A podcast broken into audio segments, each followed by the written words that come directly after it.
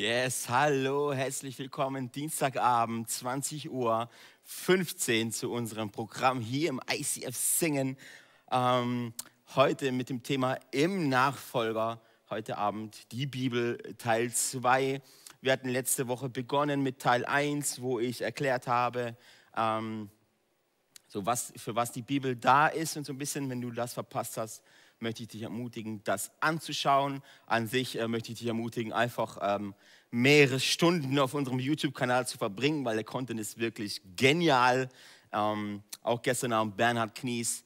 Äh, du lernst einfach so viel und lass dich da unbedingt inspirieren. Heute Abend steigen wir ein in die Bibel Teil 2. Wir werden uns verschiedene Sachen anschauen.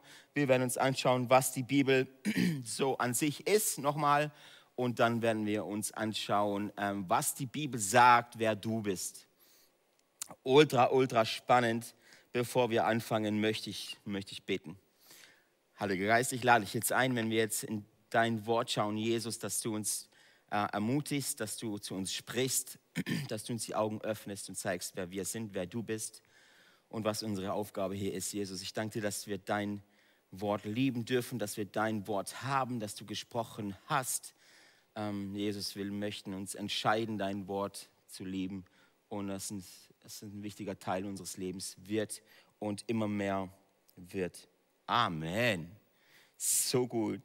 Hey, Worte, ich meine, letztendlich ist die Bibel ein Buch, vollgepackt mit Worten. So ganz sachlich betrachtet ist die Bibel ein Buch, vollgepackt mit Worten. Und Worte haben Macht. Ähm, man, du hast sicher dieses, dieses Sprichwort schon mal gehört, Bilder sagen mehr als tausend Worte. Und ja, als Menschen äh, leben wir und sind wir ganz viel visuell geprägt.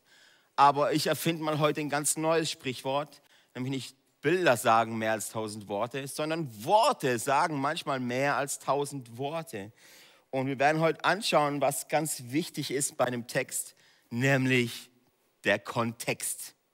Der Kontext ist wichtig bei einem Text.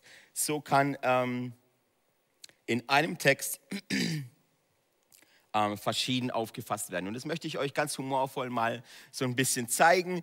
Ähm, ich habe verschiedene Texte mal für euch vorbereitet, einfach, dass ihr seht, wie unterschiedlich äh, Texte gelesen werden können.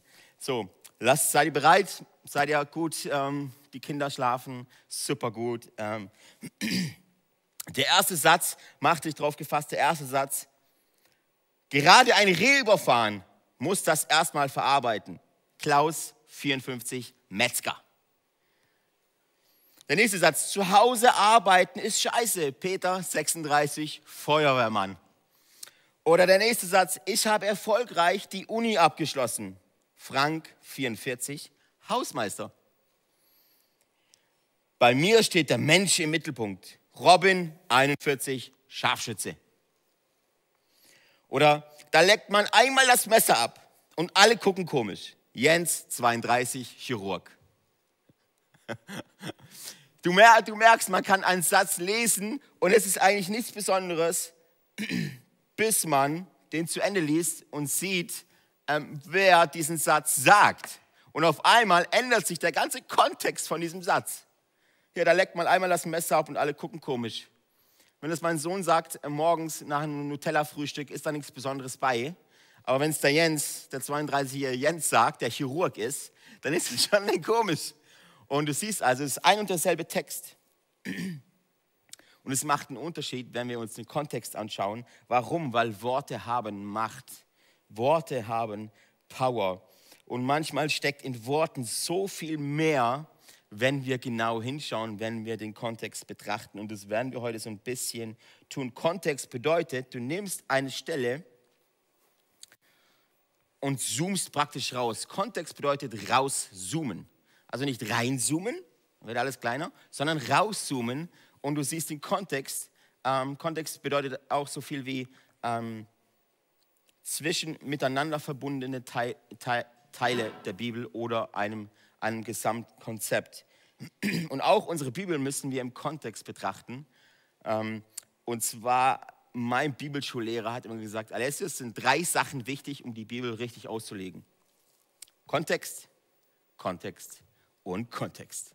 Und das stimmt, äh, weil im Auge des Kontextes manchmal die Bibelstelle ganz anders aussieht als ohne Kontext. Deshalb ist es so wichtig. Hast du dich schon mal gefragt, was ist der Kontext der gesamten Bibel? Was ist der rote Faden der gesamten Bibel? So, worum geht es denn an sich? Wenn du dich mal beschäftigt hast, wenn du christlich aufgewachsen bist, kennst du viele der Stories, du kennst ähm, so ein bisschen was, was die immer so erzählen, so die, die Pfarrer oder die Prediger, du kennst so ein bisschen ähm, den roten Faden der Bibel oder auch nicht, dann stell dir die Frage, was ist so, was ist der Grund von all dem? Was kommt überall drin vor? Und ich habe das mal für mich persönlich einfach so, so, so entdeckt. Ich meine, das Leben als Christ, das Leben als Nachfolger ist ja wie eine Entdeckungsreise. Du, du entdeckst täglich andauernd neue Sachen. Und du musst für dich selber entscheiden, was es, was es für dich ähm, ist. Ich habe persönlich lange Zeit ähm, nicht so gern die Bibel gelesen, muss ich, muss ich zugeben, weil man mir ständig gesagt hat, mach's doch, mach's doch. Du musst die Bibel, als Christ musst du die Bibel verschlingen. Und ich stand da und dachte so, ey, ich verstehe aber da halt äh, kein Wort. Und an sich bin ich nicht so der Leser, oder? Ist ja auch so ein Ding. So lesen liegt nicht jedem. Ähm, und ich habe lange Zeit ähm, nicht, das Bibellesen nicht so sehr geliebt, wie ich es heute lese, weil meine Motivation, Bibel zu lesen, damals aus reinem Pflichtbewusstsein bestand. Ich dachte, das ist eine der religiösen ähm, Dinge, die man halt so tut, oder? Das ist ja einfach so, das ist einfach so ein Ding, das man halt so tut. Und wie viele Christen leben heute mit diesen geistlichen äh, äh, Dingen, mit diesem Mindset, weil man es halt so tut? Warum beten wir? Weil man es halt so tut. Gehört halt irgendwie dazu. Hat irgendwann einer mal erfunden, irgendwann einer mal gesagt und seitdem macht man es halt so. Ich möchte dich da ermutigen, geh auf eine Reise mit dem Wort Gottes und stell dir Fragen, was ist der Kontext, was ist denn der Grund, was ist so, wenn die Bibel ein Hauptthema hätte, ein, wie so ein Film, ein Titel, was wäre der Titel? Was wäre der Titel? Für mich ist so, die Bibel ist nicht nur ein Fachbuch. Die Bibel ist nicht nur ein Fachbuch. Ich habe dir letzte Woche gesagt, dass die Bibel wie ein, eine Bedienungsanleitung ist für dein Leben. Das heißt, wenn du deine Lebensbereiche anschaust, findest du all diese Lebensbereiche, findest du im Wort Gottes ähm, Anleitungen dazu, wie du dein Lebensschiff auf Kurs hältst, in der richtigen Richtung, auf, auf, auf Jesus zu, auf Gott zu. Aber die Bibel ist nicht nur das. Die Bibel ist nicht nur ein Fachbuch, wo du reinschaust, immer dann, wenn du Probleme hast und nicht weiter weißt. Die Bibel ist auch, jetzt pass auf, die Bibel ist auch ein Liebesbrief.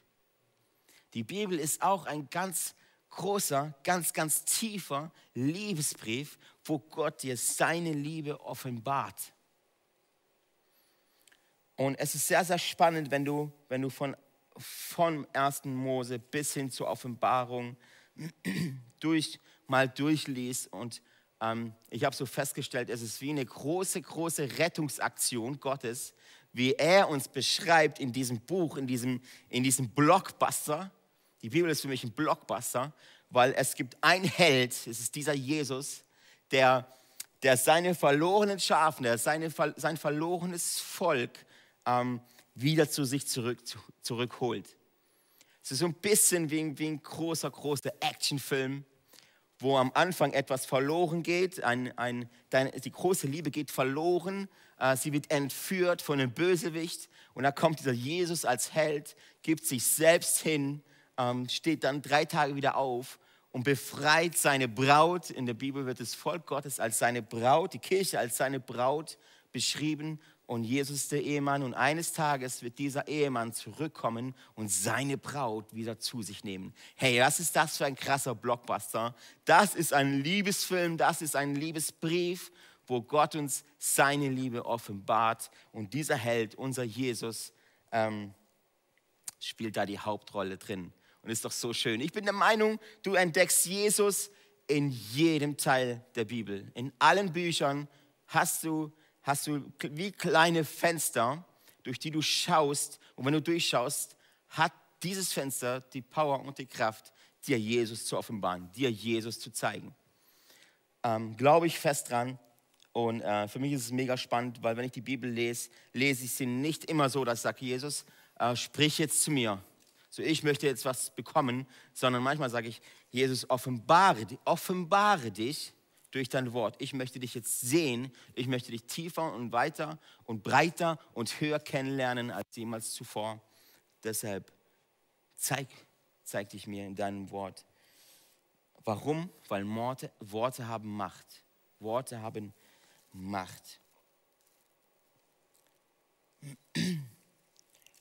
ähm, yes. Was ist die Bibel noch eine Zeit lang? Man sieht so in der Weltgeschichte gab es immer mal Phasen, wo verschiedene Leute, ähm, gab es immer mal wieder und wird auch vielleicht wiederkommen, man weiß ja nicht, was kommt, ähm, dass die Bibel als sehr, sehr gefährlich eingestuft wird. Dass die Bibel als etwas ähm, Gefährliches eingestuft wird, wird und Leute sagen, hey, aus diesem Wort können, können viele Meinungen draus entstehen. Und es ist auch so. Es können vielleicht auch Sekten draus entstehen oder das kann draußen entstehen oder das, was nicht gut ist, kann draußen entstehen. Ähm, die Bibel ist gefährlich, weil sie ähm, lange Zeit auch dazu benutzt wurde, Menschen zu versklaven. So, wenn ich jetzt die Bibel nehme und ich gehe äh, zu einem Volk und sage, hey, guck mal, und ich pick mir Bibelverse raus, die ich aus dem Kontext rausziehe und sie dann dazu benutze, Menschen zu versklaven, Menschen zu, äh, unterzujochen, Menschen unterzudrücken, ähm, und sie praktisch zu beherrschen, dann ähm, ist es das, was passiert, wenn wir Bibelverse total aus dem Kontext reißen. Und die Bibel ist nicht dafür gemacht, Menschen zu unterjochen, Menschen zu manipulieren, Menschen zu beherrschen oder zu versklaven. Ganz im Gegenteil. Sie ist dazu gemacht, dich zu befreien, dir Jesus zu offenbaren und äh, dir zu zeigen, wer du bist und was du hier tust. Und deshalb ist es so wichtig, dass wir dieses Buch leben. Ähm, es ist meistens so, und das ist ultra witzig, es ist meistens so, wenn, die, wenn man mit, so mit Menschen reden, ähm, die sagen, die, sie hätten sich mit der Bibel auseinandergesetzt, haben sie sich nicht wirklich mit der Bibel auseinandergesetzt, sondern mit, mit, mit den Meinungen von Leuten, die die Bibel gelesen haben. Stell dir das so vor, ich bin der, ich bin der festen Überzeugung, dass wenn jemand die Bibel liest und sie wirklich ver, verinnerlichen möchte und wirklich sich auf die Suche macht nach diesem Jesus, er wird ihn finden. Ich bin der festen Überzeugung, dass wenn jemand das Wort Gottes liest, Gott auch finden wird. Bin ich der festen Überzeugung. Ähm, jedoch ist es eben so, dass wenn Menschen sagen, sie hätten sich mit der Bibel auseinandergesetzt, haben sie sich eigentlich mit den Gedanken von Menschen über die Bibel auseinandergesetzt was irgendein Professor mal sagte, was irgendein Religionslehrer mal sagte, was irgendein YouTube-Video Video mal äh, berichtete, was irgendwo mal aufgeschnappt wurde und das ist dann die Wahrheit. Aber die wenigsten Menschen haben sich wirklich mit, mit dem Wort Gottes auseinandergesetzt und haben dem Wort Gottes die Möglichkeit eingeräumt, zu sich zu sprechen. Ähm, und das ist das Schade drum. Ich bin der Meinung, wenn jemand das Wort Gottes liest, liest mit offenem Herzen, wird es sprechen. Yes, ich glaube, wie gesagt, die Bibel hat diesen roten Faden des Liebesbriefes, ähm, weil Gott in seinem Wort sagt, er ist Liebe. Deshalb ist alles, was er tut, auch angetrieben von Liebe, auch wenn er uns sein Wort gibt. Und das ist so, so spannend. Yes, und das wollen wir mal anschauen. Es gibt nämlich einen Menschen in der Bibel, nämlich, nämlich David, König David, ähm, in der Bibel, den werden wir uns mal anschauen, weil der hat im Psalm 119 das so ein bisschen erkannt, dass, ähm, dass die Bibel für ihn, dass das die Beziehung auch mit Gott so, so, wie, so wie so eine Liebesbeziehung ist. Und im Psalm 119 drückt er, drückt er seine Liebe wiederum aus zu Gott. Und es liest sich, richtig krass, es liest sich nämlich wie, wie ein Liebesbrief. Stell dir vor, jemand, es, ist eine, es gibt eine Liebesbeziehung und der eine Partner, sage ich mal, Gott in dem Fall, schenkt dir seinen Liebesbrief. Und David in dem Fall liest diesen Liebesbrief und schreibt ihm ganz, ganz simpel einen Liebesbrief zurück. Heute kennen wir das als Psalm 119. Lass uns da mal reinsteppen. Ähm, Psalm 119, lass uns mal anfangen mit Vers 47. Wie freue ich mich an deinen Geboten die ich so sehr liebe. Schaut mal, was David hier schreibt. Wie sehr lasst es euch mal auf der Zunge zergehen. Merkt ihr, was der Schreiber dieses Textes hier ausdrücken will, was David hier ausdrücken will? Wie freue ich mich an deinen Geboten, die ich so sehr liebe. Wünschte ich mir, dass meine Kinder das mir mal schreiben, oder? Papa, wie sehr freue ich mich an deinen Geboten, die ich so sehr liebe. Ähm, kommt nicht so häufig vor, muss ich sagen. Aber David hat es erkannt, dass all diese Gebote, die David hat ja zu diesem Zeit ja nur das Alte Testament gemacht, gehabt, und er erkannte auch im Alten Testament, Testament dass es voll ist mit, mit Liebe, voll ist mit Schönheit, voll ist mit, mit, mit Gunst. Trotz all diesen ähm, Struggles, die das Volk Gottes hatte und auch David selbst hatte, erkannte er, dass es trotzdem etwas Schönes ist. Ähm, genau, Vers 48 geht weiter. Ich verehre und liebe deine Gebote. Ich denke über deine Ordnungen nach. Wie cool ist das? Ich verehre und liebe deine Gebote. Ich denke über deine Ordnungen nach. Auch da wieder merkt er diese, diese innige Beziehung, die David mit seinem Gott hat, wenn er sagt, ich verehre und liebe deine Gebote. Sag das mal. Sag das mal ähm, zu Gott, ich verehre und liebe dein Wort. Ich denke über dein Wort nach. Ich denke über deine Ordnungen nach. Ähm, so crazy. Oder, und dann geht es weiter, Vers 97. Wie sehr liebe, auch da mal wieder das Wort von Liebe, wie sehr liebe ich dein Gesetz. Den ganzen Tag denke ich drüber nach. Wie sehr liebe ich dein Gesetz. Den ganzen Tag denke ich, denke ich darüber nach. Vers 102. Ich habe deine Gesetze nicht aufgegeben, denn du warst mir ein guter Lehrer. Vers 111, deine Weisungen sind mein Schatz, sie erfüllen mein Herz mit Freude. Wow, oder? Wie krass ist es, äh, was David hier schreibt?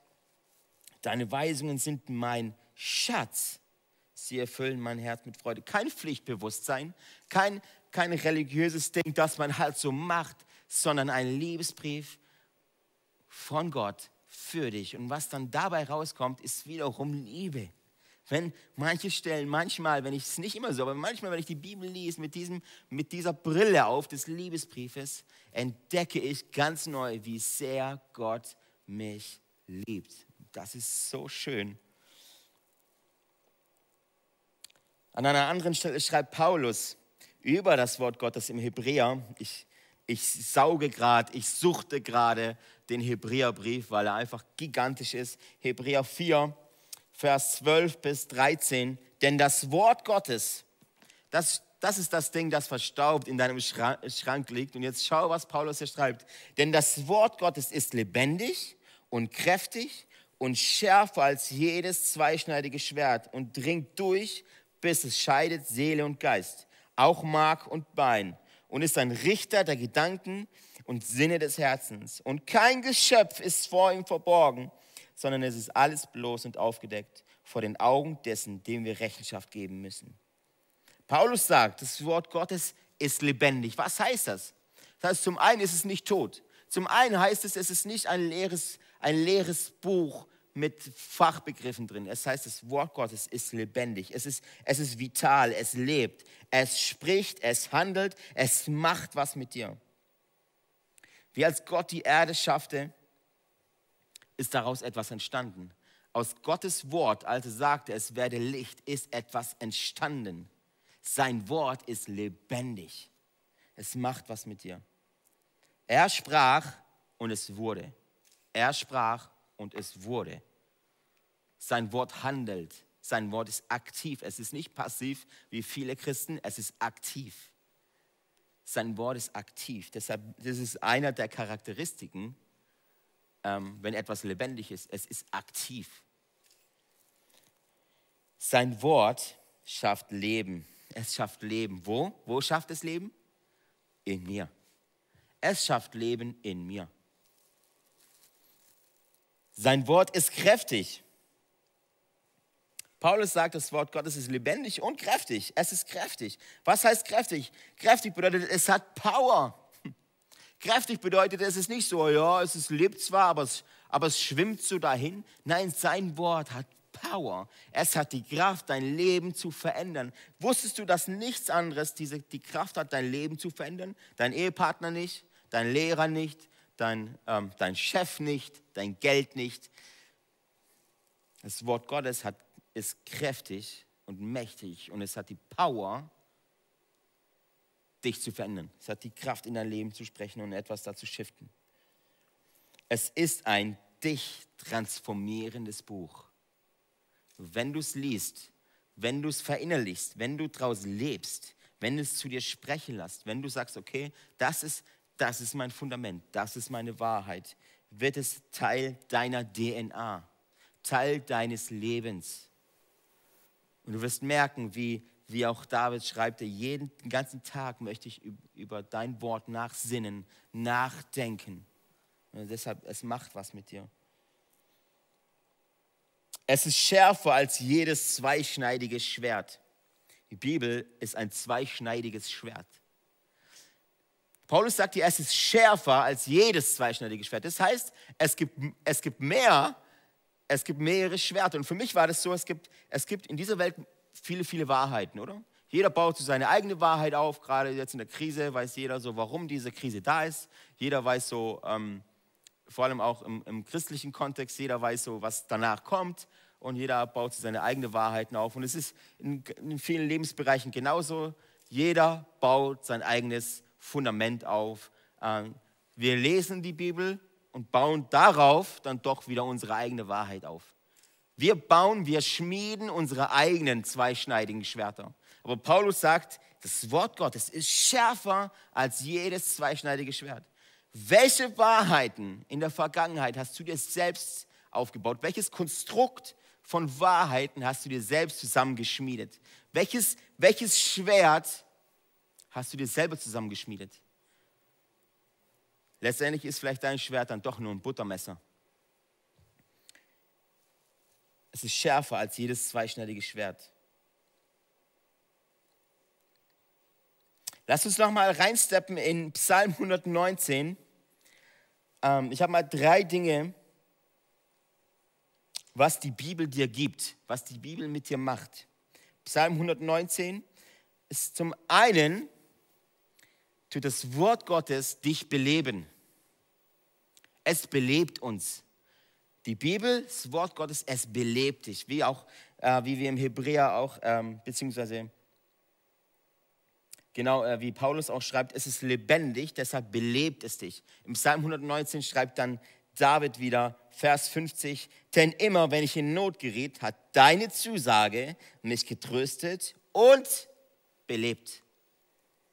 Vers 50, denn immer, wenn ich in Not geriet, hat deine Zusage mich getröstet und mich belebt. Wen lässt du dich trösten? Wen lässt du dich ermutigen? Und es ist cool, dass wir uns als Menschen, als Gemeinschaft, als Kirchen uns gegenseitig ermutigen. Das ist so gut und so wichtig.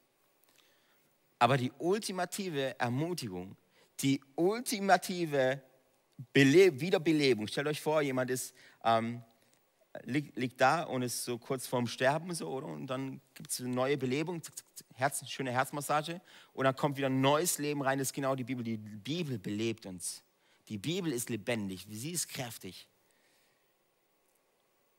So ein schöner äh, Vers. Denn immer wenn ich in Not gerät, hat deine Zusage mich getröstet und belebt. Gibst du der Bibel die Autorität, genau das für dein Leben zu tun? Immer wenn du in Not geratest, wo gibst du der, der Bibel Autorität in dein Leben zu sprechen? Oder rennst du dann doch wieder zu, zu Menschen, um von ihnen Rat zu holen? Oder lässt du die Bibel und die Zusage Gottes, die er für dein Leben hat, dich trösten und dich beleben? Vers 149. Höre meine Stimme nach deiner Gnade, o oh Herr. Belebe mich nach deinen Bestimmungen. Da haben wir wieder das Wort, belebe mich. Entfache in mir ein neues Feuer. Lass mich wieder neu lebendig werden. Vers 156, deine Barmherzigkeit ist groß. O Herr, belebe mich nach deinen Bestimmungen.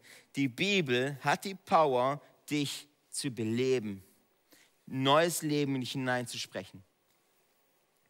Deshalb, wenn wir predigen, wenn wir sonntags hier predigen, ist unser Fundament die Bibel. Wenn wir Leute teachen, ist unser Fundament die Bibel. Wenn wir Leute leiten, ist unser Fundament die Bibel. Wir gehen von der Bibel aus. Warum? Weil wenn ich aus meinem geringen äh, ähm, Wissensschatz versuche, Leute zu leiten, versuche, Leute zu beleben, ist es sehr, sehr schnell zu Ende. Aber wenn ich aus dem Wort Gottes schöpfe, wenn ich daher komme, dann ist es, die Bibel ist ein unerschöpfliches Buch. Es hat kein Ende. Du hast jeden Tag, kannst du die Bibel lesen, wieder neue Sachen für dich herausfinden. Was macht es noch? Punkt 2, es erneuert uns. Es erneuert dich. Vers 25, ich bin entmutigt und verzweifelt. Erneuere mich durch dein Wort. Ging es dir mal so, dass du entmutigt bist und verzweifelt bist? Ich sage immer, Verzweiflung, gibt immer verschiedene Perspektiven. Verzweiflung ist nicht immer schlecht. Verzweiflung wird entweder dein Gefängnis oder deine Treppe.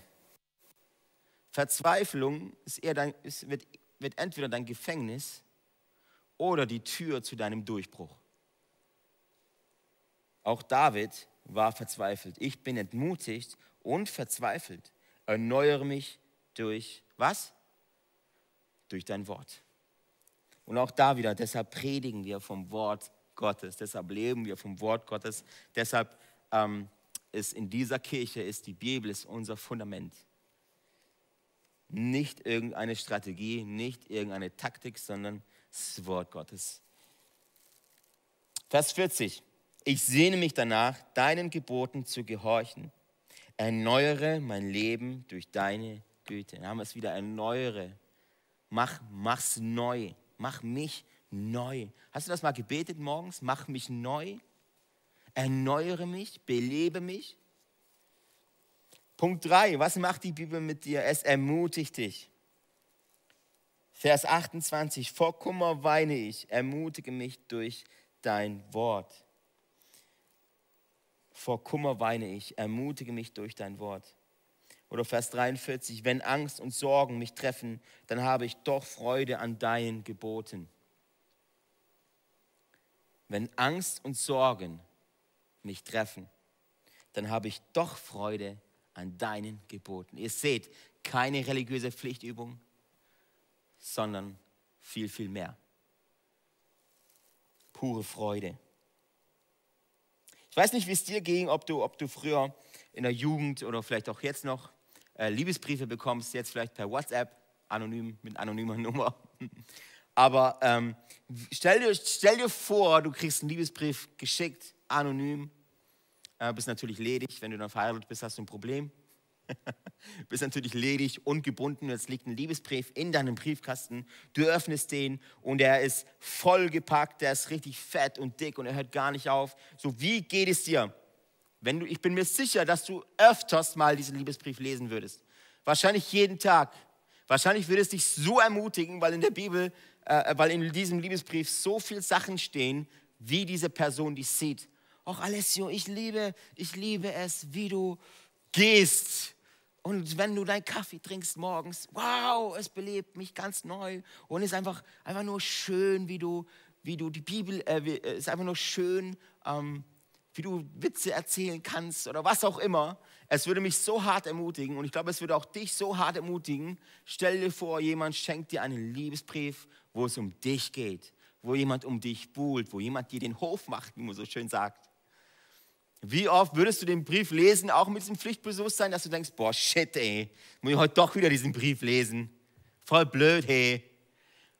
Oder würdest du den Brief sehr, sehr gerne lesen, lesen, weil du weißt, du bist ein Teil. Um dich, um dich geht's in diesem Wort Gottes. Um, dies, um dich geht's in diesem Liebesbrief.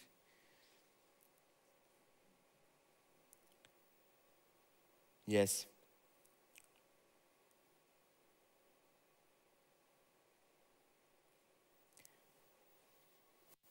Hey, die Bibel hat die Power, hat die Macht, dich und mich zu verändern. Es macht was mit dir. Wenn du ihm Gehör schenkst. Wenn du sagst, alles klar, ich mache mich mal auf die Suche nach diesem Schatz. Und ich sage nicht, dass es, dass es immer einfach ist, aber ich sage, es ist immer wert. Und ähm, was ich auch so liebe, ist eine Bibel. Die Bibel ist kein, kein rosarotes Buch, was du sehr schnell merkst, wenn du zum Beispiel im Alten Testament anfängst zu lesen. Merkst du sehr, sehr schnell, die Bibel ist kein rosarotes Buch. Der ist nicht immer so, voll schön und so, voll toll, bist du da. Die ist nicht, die ist nicht nur happy clappy, die ist nicht nur happy life, sondern geht es auch mal an manchen Stellen so richtig zur Sache. Und eigentlich zeigt das nur, wie wahr die Bibel ist, weil im auch in unserem Leben, auch in deinem und meinem Leben, geht es nicht immer happy clappy zu. Und da geht es auch nicht immer rosarot zu. Und auch die Bibel ist kein rosarotes Buch. Ähm, die Bibel ist kein Märchen. Die Bibel ist kein Märchen. Die Bibel ist nicht fiktiv.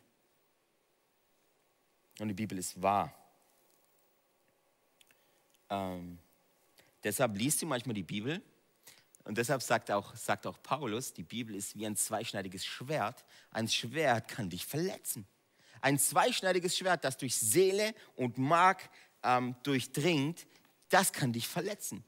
Und ab und zu lese ich die Bibel und es ist ja auch so ein Christenphänomen, dass wir die Sachen aus der Bibel rausnehmen, die wir gut finden. Alles andere verstehen wir, verstehen wir nicht. Ähm, manchmal lese ich die Bibel und denke so, ouch, da geht es um mich. Autsch, da geht es um mich. Dieses Schwert dringt durch. Nichts bleibt verborgen durch die, im Wort Gottes. Warum? Weil Gott dich genau kennt. Er kennt dich. Er kennt jeden Menschen. Warum? Weil er sie gemacht hat. Und er hat auch dich gemacht. Deshalb ist die Bibel kein rosarotes Buch, wo, wo Gott dir nur vorschwärmt, wie toll du bist. Nur sagt, wie, wie großartig du bist. Auch da wieder die Beziehung, ähm, diesen, diesen, diese Verbindung zu sehen, wie ein Vater mit seinen Kindern umgeht ähm, was glaubst du, wie viel Wachstum ist beim Kind da, wenn ein Vater dem Kind die ganze Zeit nur sagt, wie toll es ist und alles durchgehen lässt? Was glaubst du, wie viel Wachstum und wie viel Erziehung ist da da, wenn ein Vater seinem Kind alles durchgehen lässt? Die Bibel ist kein rosarotes Buch. Und du musst verstehen, dass Gott das Beste für dich will. Gott gibt dir nicht immer das, was du willst, aber immer das, was du brauchst. Yes. Römer 7, Vers 7. Vielleicht hast du dich mal gefragt, okay, im Alten Testament sind so viele Regeln, so viele Gesetze, so viele Ordnungen. Selbst hier David schreibt, ich liebe deine Ordnungen. Ständig denke ich über deine Gebote nach. Denkst du so, boah, okay, ist es wie so, so ein Bußgeldkatalog? Ist es wieder so, so, so, so ein äh, äh, Gesetzbuch? Was soll daran schön sein? Ähm, Römer 7, Vers 7. An sich, ich möchte dich ermutigen, ähm, den Römerbrief, gerade Kapitel 5 bis, bis 8 oder so, ständig zu lesen. Lese es am besten jedes Jahr mehrere Male, weil ähm, die sind echt gut. Römer 7, Vers 7. Will ich damit etwa behaupten, dass Gottes Gesetz Sünde ist? Natürlich nicht. Das Gesetz an sich ist nicht sündig, aber durch, das Gesetz erkannte ich erst meine Sünde. Ich hätte nicht gewusst, dass es falsch ist zu begehren, wenn das Gesetz mir nicht gesagt hätte, du sollst nicht begehren. Gesetze, Gebote, Regeln, Prinzipien sind Dinge, die wir nicht gerne lesen, die dir vielleicht wehtun, weil du jetzt denkst, okay, da ist ein Gott, oh Mann, und wie viel davon ist beschreibt die Bibel Dinge, die ich nicht tun soll, die ich nicht tun darf, die ich nicht, die nicht für mich, die nicht gut für mich sind. Und so häufig lesen wir über die Dinge weg. Aber genau die Dinge sind es, die die Kraft haben, dich zu verändern. Warum? Weil du durch diese Sachen, durch diese Gebote, durch die Gesetze erkennst, wie schlecht du eigentlich bist. Und ich habe die letzte Woche gesagt, durch die Bibel erkennst du, wer Gott ist und du erkennst auch, dass du bist. Und die Bibel ist kein rosarotes Buch, das dir vorschwärmt, wie toll du nur bist. Ich, ich habe einen Satz neulich gelesen, ähm, sagte, durch das Wort Gottes ähm, erkenne ich, dass ich sündiger bin, als ich jemals dachte. Aber durch das Wort Gottes erkenne ich auch, dass ich geliebter bin, als ich jemals erhofft habe. Und es ist immer beides. Ähm, Deshalb ist es so wichtig, dass wir die ganze Bibel im Kontext sehen. Gott gibt dir kein Gesetz oder kein Gebot, um dich klein zu halten, um dich einzugrenzen, sondern um zu zeigen, wie sehr er dich liebt, und wie sehr er äh, sich danach sehnt, Gemeinschaft mit dir zu haben. Wenn du dich auf diese Reise begibst, dann kann ich dir eins versprechen, es macht was mit dir. Es macht was mit dir. Du wirst, du, wirst, du wirst merken, wie du auf einmal anfängst, anders zu denken. Du wirst merken, wie die Bibel eine, eine Quelle der Ermutigung für dich ist, wo du nicht mehr anders kannst, als deinen Tag zu starten mit dem Wort Gottes und dieses Wort Gottes über dein Leben zu stellen. Und du stehst morgens auf und sagst, bevor, bevor ich jetzt irgendwas tue, möchte ich Gott, mit Gott Zeit verbringen. Möchte Gott die Möglichkeit sprechen, äh, geben, mich zu ermutigen, mich zu beleben, mich zu erneuern. Und was, welch, was gäbe es für einen besseren Zeitpunkt als früh morgens, oder? Ähm, als Start in den Tag. Was würde passieren, wenn du Gottes Wort zu deiner obersten Priorität machst? Was würde passieren, wenn du dem, was Gott dir sagen möchte, zu deiner obersten Priorität machst? Was würde passieren? Ich glaube, es ist so eine interessante Frage. Ist die Bibel gefährlich? Viele meinen ja, auch ich meine ja. Die Bibel ist ultra gefährlich. Die Bibel ist wie Dynamit. Wenn du, sie, wenn du, wenn du Dynamit, dieses Dynamit schluckst, hat es die Kraft, in, in dir zu explodieren. Und was dabei rauskommt als Output, ist pure Liebe. Ist pure Liebe. Es ist pure Ermutigung. Die Bibel ist wie Dynamit. Ist die Bibel gefährlich? Oh yes, sie ist gefährlich. Sie sagt dir nämlich, wer, wer Gott ist, wer du bist und was du hier auf der Erde machst. Die Bibel ist gefährlich. Jesaja 55, Vers 11. So ist es auch mit meinem Wort, das aus meinem Mund kommt. Das Wort Gottes kommt aus dem Mund Gottes. Ist das crazy? Das Wort Gottes kommt aus dem Mund Gottes.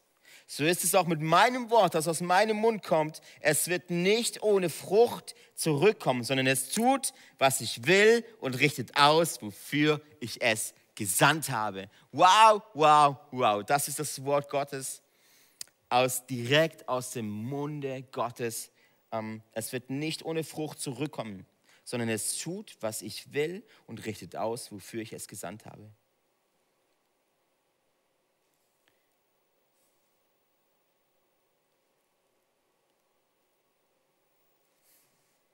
Hast du den Wunsch, hast du den tiefen Wunsch, dich zu verändern? Als Christ solltest du dir diesen Wunsch haben. Ja, lässt du wohin verändern? Jesus ähnlicher zu werden. Jesus ähnlicher zu werden. Da auch wieder Römer 12, Vers 2. Durch Veränderung unseres Denkens lassen wir uns verwandeln. Ähm, so, ist so spannend. Und vielleicht hast du dich gefragt, wir kommen jetzt zu dem, zu dem, zu dem Punkt, ähm, wo ich dir schon versprochen habe, dass die Bibel dir sagt, wer du bist. Und ich sehe in ein ganz, ganz, ganz, ganz großes Identitätsproblem bei uns Christen. Eigentlich weißt du nicht, wer du bist. Selbst wir bezeichnen uns als Christen. Aber was bedeutet das? Ein Christ zu sein bedeutet als ein kleiner Christus zu sein ein kleiner Jesus zu sein. Und es ist so, so wahr. Wenn Gott dich anschaut, nachdem du Jesus in dein Leben aufgenommen hast, sieht er nicht mehr, und obwohl du noch sündig bist, obwohl du noch jeden Tag sündigst, rechnet er dir deine Sünde nicht mehr an. Er sieht nicht mehr deine, deine, deine, deine Dunkelheit, er sieht nicht mehr deine Flecken, er sieht nicht mehr deine Sünde, sondern er sieht jetzt Jesus. Er sieht Jesus. Deine Sünden sind irgendwo hinter Jesus versteckt. Die Sünden, die du jeden Tag tust, für die hat Jesus am Kreuz längst bezahlt. Und wenn Gott dich jetzt anschaut, sieht er nicht mehr deine Fehler, sondern er sieht seinen Sohn. Er sieht sein Kind, er sieht seine Tochter. Das ist deine Identität. Du bist ein kleiner Jesus. Lass uns mal anschauen, weil ich weiß nicht, ob du mir glaubst, aber glaub wenigstens der Bibel. Lass uns mal anschauen, was die Bibel sagt, wer du bist. Ich habe einige Stellen vorbereitet, sind lange nicht alle, aber lass uns mal anschauen, was die Bibel sagt, wer du bist. Ich habe hier ein Slide vorbereitet, kannst du gerne ähm, rausfotografieren oder schreib mir, dann schicke ich dir den Slide zu. Du bist, das geht an dich, lieber Hörer, lieber Leser, ähm, das geht an dich. Egal woher du kommst, egal wie deine Stellung ist, gibt es in jeder Sprache, in jeder Ausführung. Ähm, das geht an dich, egal woher du kommst und wer du bist und was deine Vergangenheit ist, das ist jetzt für dich. Das sagt die Bibel über dich. Du bist, Römer 8, Vers 17, ein Miterbe Christus. Ein Miterbe Christus. Was erbst du? Du erbst das Himmelreich. Was erbst du? Du erbst das Himmelreich. Du bist ein Miterbe Christus. Es ist crazy, das ist das, wer du bist. Römer 5, Vers 1. Du bist gerecht gemacht. Du bist gerecht gemacht, wenn der Feind kommt irgendwann am Laufe des Tages und sagt hier, schau mal, wie sündig du bist. Was rennst du noch in den Kirchen rum, du kleiner Heuchler? Vorhin schreist du noch deine Kinder an. Jetzt willst du in der Kirche den frommen Christen spielen. Das ist so, wenn der Feind kommt und dir ins Ohr flüstert, oder? Und der Feind kommt immer mit Verdammnis. Der Feind kommt immer mit Anschuldigung. Der Feind kommt immer damit, dass er sagt, schau, wie sündig du, du doch bist. Dann schlag die Bibel auf und hau ihm diesen Vers um die Ohren, dass du sagst, nein, nein, nein, nein. Römer 5, Vers 1 sagt, dass ich gerecht gemacht bin. Das bin ich, das ist meine Identität. Römer 5, Vers 1 sagt, ich bin gerecht gemacht. Johannes 1, Vers 12 sagt dir und mir, sagt, du bist ein Kind Gottes. Du bist ein Kind Gottes. Wer ist dein Papa? Der Gott im Himmel, der die Welt gemacht hat. Du bist ein Kind Gottes. Kolosser 3, Vers 12. Wer du bist, du bist erwählt. Du bist heilig. Du bist geliebt. Wenn du jemals diese Stimme hörst in deinem Ohr, dass dir sagt, es juckt eigentlich keinen, ob du lebst oder nicht du bist eigentlich nichts wert. Du bist ein Versager, du bist, steckst voll im Schlamassel, du bist sündig bis über die Ohren. Ähm, es juckt eigentlich keine, es spielt eigentlich keine Rolle, ob du hier bist oder nicht. Es interessiert dich keiner für dich. Dann schlag die Bibel auf, schlag Kolosser 3, Vers 12 auf und hau dem Feind diese Bibelstellen um die Ohren. Proklamier sie über dein Leben. Sag, nein, nein, nein, nein, nein.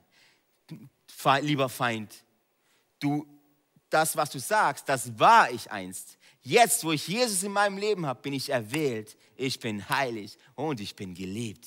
Sag mal Amen dazu, wenn du jetzt zu Hause sagst, yes, Amen. Ich bin erwählt, ich bin heilig, ich bin geliebt.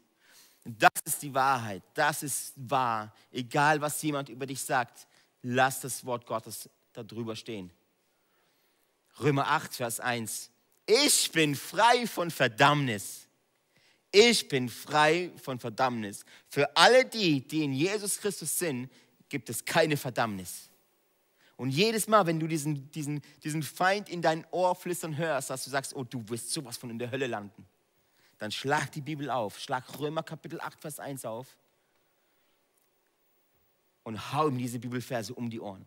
Und ich meine das so, wie ich sage, sprech sie laut aus, nur weil nur das, was du aussprichst, kannst du gleichzeitig hören und kannst du gleichzeitig anfangen zu glauben. Und je mehr du diese Bibelstellen über dein, dein Leben proklamierst, desto mehr fängst du an, sie wirklich zu glauben. Ich bin frei von Verdammnis. Gott sagt in, mein, in seinem Wort, in Römer 8, Vers 1, ich bin frei von Verdammnis. Für mich gibt es keine Verdammnis mehr. Johannes 15, Vers 15, ich bin ein Freund Gottes. Oder Gott ist mein Freund. Was deine Gebetskultur komplett verändern sollte. Diese Wahrheit in Johannes 15, Vers 15 sollte dein, deine Gebetskultur komplett auf den Kopf stellen. Weil du jetzt weißt, du bist kein Sklave, du bist nicht nur irgendwie ein kleiner Lemming, der auf der Erde so rumrennt und die, die Werke Gottes tun soll, sondern du bist ein Freund Gottes. Gott ist dein Freund. Er möchte das Beste für dich. Kolosser 1, Vers 13 Uhr. Ich bin befreit von der Herrschaft der Finsternis. Du bist frei gekauft. Wow, oder? Kolosse 1, Vers 13. Ich möchte dich wirklich ermutigen, lest darüber nicht hinweg, sondern mach dir einen Screenshot und proklamier diese Bibelverse über dein Leben. Und mach dir bewusst, das ist keine, nicht, nur, nicht nur ein kleiner Motivationskurs. Die Bibel ist kein Motivationscoach, wo du morgens aufstehst und sagst, ich bin so erniedrigt ähm, muss man, ich brauche mehr, so einen Motivationsboost. Da geht's, nein, nein, da geht es um deine Identität. Da geht es darum, wer du bist. Da geht es darum, wer du bist. Du bist befreit von der Herrschaft der Finsternis. Das ist deine Stellung. Es gibt für dich keine Verdammnis mehr. Du bist ein Freund Gottes. Sprecht die Bibelverse, ich kann es nicht oft genug sagen, über dein Leben aus. Epheser 1, Vers 7, ganz zentral. Du bist errettet durch sein Blut. Ich bin errettet durch sein Blut. Ich bin errettet durch sein Blut. 1. Korinther 6, Vers 20. Wow. Ich bin teuer erkauft und gehöre nun Gott. Auch das ist eine Wahrheit, die für den einen oder anderen vielleicht, vielleicht auch schmerzhaft klingt. Ich bin teuer erkauft und gehöre nicht mehr selbst. Ich mache nicht meine eigenen Pläne, ich lebe nicht mein eigenes Leben, sondern ich gehöre nun Gott. Gott hat dich teuer erkauft. Dieser Held in diesem Blockbuster, er hat dich teuer erkauft. Es war nicht einfach, dich zurückzugewinnen. Es war nicht, es war nicht zack. Es war nicht, okay, lass mal so nebenher und dann lässt du zurückgewinnen. Nein, nein, nein, nein, nein. Er hat, er hat mich teuer erkauft und jetzt gehöre ich Gott. Deshalb ist alles, was ich mache, soll ihm Ehre machen. 1. Korinther 6, Vers 19, ein Vers davor. Ein Tempel, du bist ein Tempel des Heiligen Geistes. Auch zentral.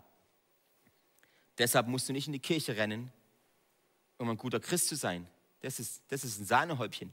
Deshalb, du bist ein Tempel des Heiligen Geistes. deshalb, du trägst Gegenwart Gottes überall dahin mit, wo du hingehst.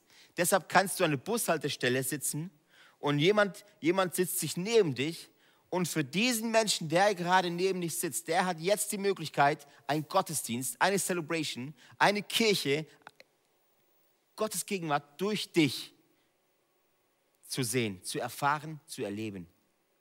Du bist ein Tempel des Heiligen Geistes. Du trägst Gegenwart Gottes mit dir mit.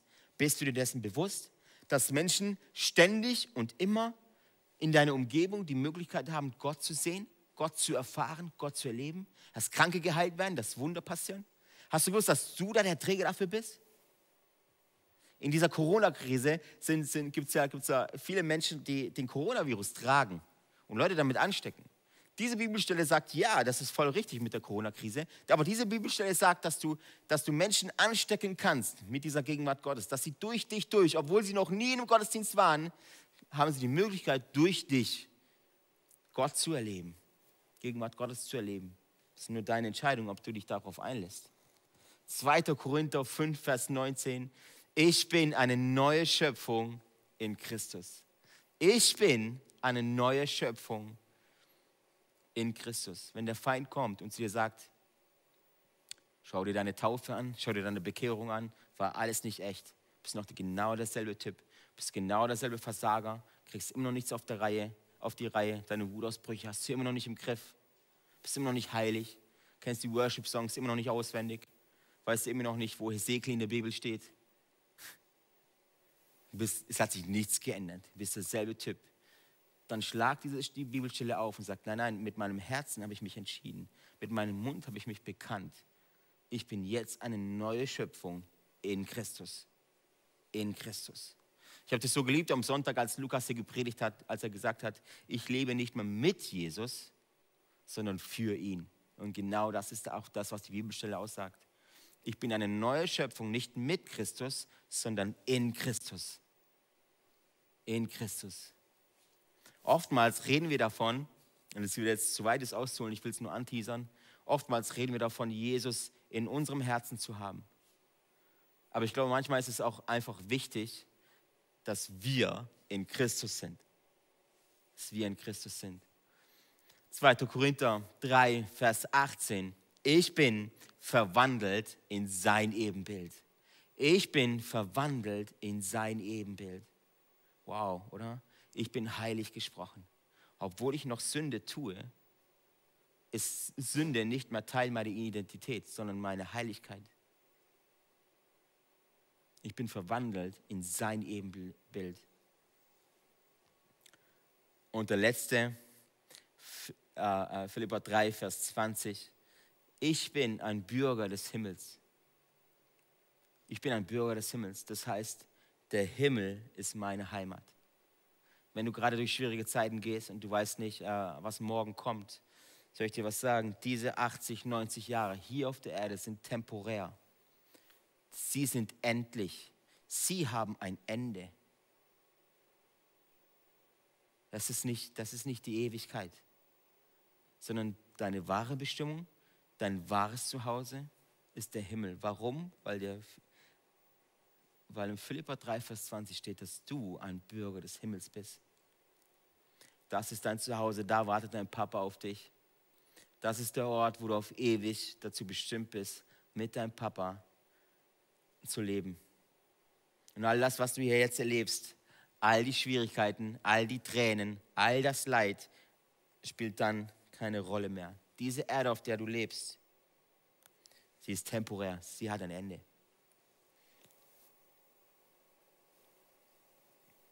Yes. Ähm, ich möchte dir zum Schluss noch eine, eine Geschichte erzählen von Devin Maxwell. Devin Maxwell ist in den Krieg gezogen. Ähm, es ging, es vor, vor, äh, vor etlichen Jahren, äh, seine Geschichte ging viral, also die Presse hat darüber berichtet und ähm, wurde überall gepostet, was da so war. Devin Maxwell Max, äh, war, ein, war ein Lieutenant in der amerikanischen ähm, Navy, glaube ich, und er ist in den Krieg gezogen. Ähm, bevor er in den Krieg gezogen ist, am letzten Tag, als er zu Hause war, hat er sich mit seiner, mit seiner Freundin praktisch verlobt und ist dann in den Krieg gezogen und war dann für 241 Tage nicht bei ihr. Und ähm, er hat, er hat äh, in der Wohnung von seiner Freundin 241, äh, beziehungsweise sie, er hat ihr 241 Liebesbriefe zukommen lassen, für jeden Tag einen Liebesbrief. Und als sie sich dann nachher nachher äh, wieder gesehen haben, nach diesen 241 Tagen, hat man diese Frau interviewt und gesagt, hey, wie, ging, wie erging es dir, diese 241 Tage ähm, zu überstehen? Und sie sagte, diese Briefe, die er mir gegeben hatte, die, sie schenkten mir Hoffnung und Zuversicht. Sie haben mich praktisch am Leben gehalten. Sie haben mir Mut gegeben, Kraft gegeben, dass ich eines Tages meinen Ehemann wiedersehen kann. Meinen zukünftigen Ehemann. Und ähm, genau das ist das Wort Gottes, das Gott uns gegeben hat als Liebesbrief, an dem wir jeden Tag lesen dürfen. Und eines Tages wird dieser unser Verlobter, dieser unser Ehemann uns, uns ähm, wird wiederkommen und seine Braut uns als Kirche, uns als sein Volk in seine Arme schließen. Und das ist der, dann bekommt dieser Blockbuster ähm, sein, sein, sein Anfang, nicht sein Ende, sein Anfang, weil dann geht's, dann geht's los. Und darauf freuen wir uns. Ähm, und auch heute schon können wir mit diesem Jesus leben, mit diesem Held leben, mit diesem ja, wunderbaren Retter leben. Ich hatte jetzt eigentlich noch vor, dir den Namen Gottes so ein bisschen zu erklären, aber dafür reicht jetzt die Zeit nicht mehr. Ich möchte dich da einfach ermutigen. Alles, was du hier hörst, sowieso jeder Podcast, jede Predigt, ähm, ist dazu da, dich zu inspirieren. Dass du dich selber auf die Suche machst, dass du dich selber dahin begibst und sagst, okay, ich möchte jetzt lernen, ich möchte jetzt sehen, weil letztendlich geht es um deine Beziehung mit Gott. Du kannst irgendwann, wenn du im Himmel bist und äh, dich vor Gott rechtfertigen musst, kannst du dich nicht auf meine Beziehung mit Gott stellen, sondern da geht es um dich. Da stehst du dann allein, alleine da. Deshalb möchte ich dich ermutigen, lass dich inspirieren setz dich zu Hause hin, nimm dieses Wort Gottes, nimm deine Bibel, entstaube sie, nimm dir Stift und Papier und sag Gott, ich möchte dich, Jesus, ich möchte dich jetzt sehen. Schlag die Bibel auf und fang einfach an. Etabliere Gewohnheiten lass die Bibel zu dir sprechen. Und ähm, ich wünsche dir ganz viel Spaß bei diesem Blockbuster, weil einmal erkannt, dass die Bibel ein Blockbuster ist, der für dich geschrieben ist, wo du eine Rolle spielst, kannst du die Bibel nicht mehr weglesen äh, weglegen, weglesen, weglegen. Genau, ich habe jetzt noch ähm, fünf Minuten Zeit. Ähm, vielleicht hast du dich mal gefragt, okay, wie tut denn so ein Pastor oder ein Prediger sich auf eine Predigt vorbereiten? Äh, Newsflash, Big, Big News, hast du bestimmt nicht gedacht, aber natürlich auch mit dem Wort Gottes. Ähm, ich habe da ähm, es gibt zum Beispiel äh, ganz, ganz gute äh, Internetseiten, zum Beispiel der Bible Server, auf dem es ganz, ganz verschiedene Übersetzungen gibt. Es gibt eine tolle App, die YouVersion Bible App, ähm, wo du Lese Lesepläne ähm, dir runterladen kannst und anhand von denen sind auch in Bereiche, in Themen aufgeteilt, wo es dir ganz, ganz leicht machen, leicht wie nie zuvor, ähm, da Gewohnheiten zu etablieren. Nutzt diese Möglichkeit sehr gut. Ähm, dann gibt es noch eine YouTube-Seite, The Bible Project. Kannst du The Bible Project in YouTube eingeben auf Deutsch, die karikativ Bibelgeschichten aufzeigen und davon erzählen. Und manchmal, wenn ich mir nicht mehr sicher bin über Geschichten, bevor ich mich lange, lange suche, manchmal tue ich das, dann gehe ich auf YouTube, gebe The Bible Project ein, 1. Samuel, keine Ahnung, der, und dann äh, wird mir in, kurz, in ganz, ganz kurzer Zeit ganz, ganz viel gezeigt. Und die machen, die Jungs und Mädels dort bei The Bible Project, machen wirklich eine super, super Arbeit. Deshalb äh, supporte ich das sehr, sehr gut, weil ähm, wir brauchen mehr von solchem Zeug. Wir brauchen mehr von solchen Sachen. Ähm, genau. Deshalb begib dich auf die Reise. Äh, ich würde dir nicht unbedingt empfehlen, Dinge zu googeln, wenn du irgendwelche Fragen hast. Google nicht unbedingt, weil Google spuckt dir dann alles aus, also von, von allen Richtungen. Ähm, deshalb nimm die Sachen, die wir dir vorschlagen, gerade Bible Server, YouVersion App und äh, oder frag einfach mal deinen Pastor. Und ähm, dann sehen wir uns gleich im Zoom. Möchte ich ermutigen, wir äh, strahlen dir jetzt gleich die Meeting-ID aus, falls du noch Fragen mitgebracht hast und natürlich alle Teilnehmer vom Explorer. Herzliche Einladung, sich da reinzuklinken. Die Meeting-ID steht jetzt, seht ihr jetzt und ähm, gib mir ein paar Minuten Zeit, sagen wir 9.25 Uhr, 21.25 Uhr und dann sehen wir uns im Zoom. Sehr, sehr cool, dass du heute dabei warst. Ich möchte dich ermutigen, auch Sachen ähm, immer wieder nachzuhören, weil es einfach ultra viel Content ist und ultra, ultra tief geht. Und manchmal ist es einfach gut, die Dinge mehrmals zu hören. Ist sicher alles, was wir hier erzählen, nicht, nicht ähm, so der Titel Die Bibel, wie soll ich in, innerhalb von zwei Stunden, letzte Woche eine und jetzt eine Stunde, dir die Bibel erklären, das geht nicht, da musst du auf die Bibelschule gehen oder Theologie studieren. Ähm, alles, was wir tun, sind, ist Inspirierung. Deshalb möchte ich dich inspirieren. Ich bin kein Vorbild da drin, weil ich die Bibel auch nicht auswendig kenne, aber sicherlich ähm, kann, kann ich dich oder können wir dich in der einen oder anderen Art inspirieren, dich ermutigen, dich damit zu beschäftigen.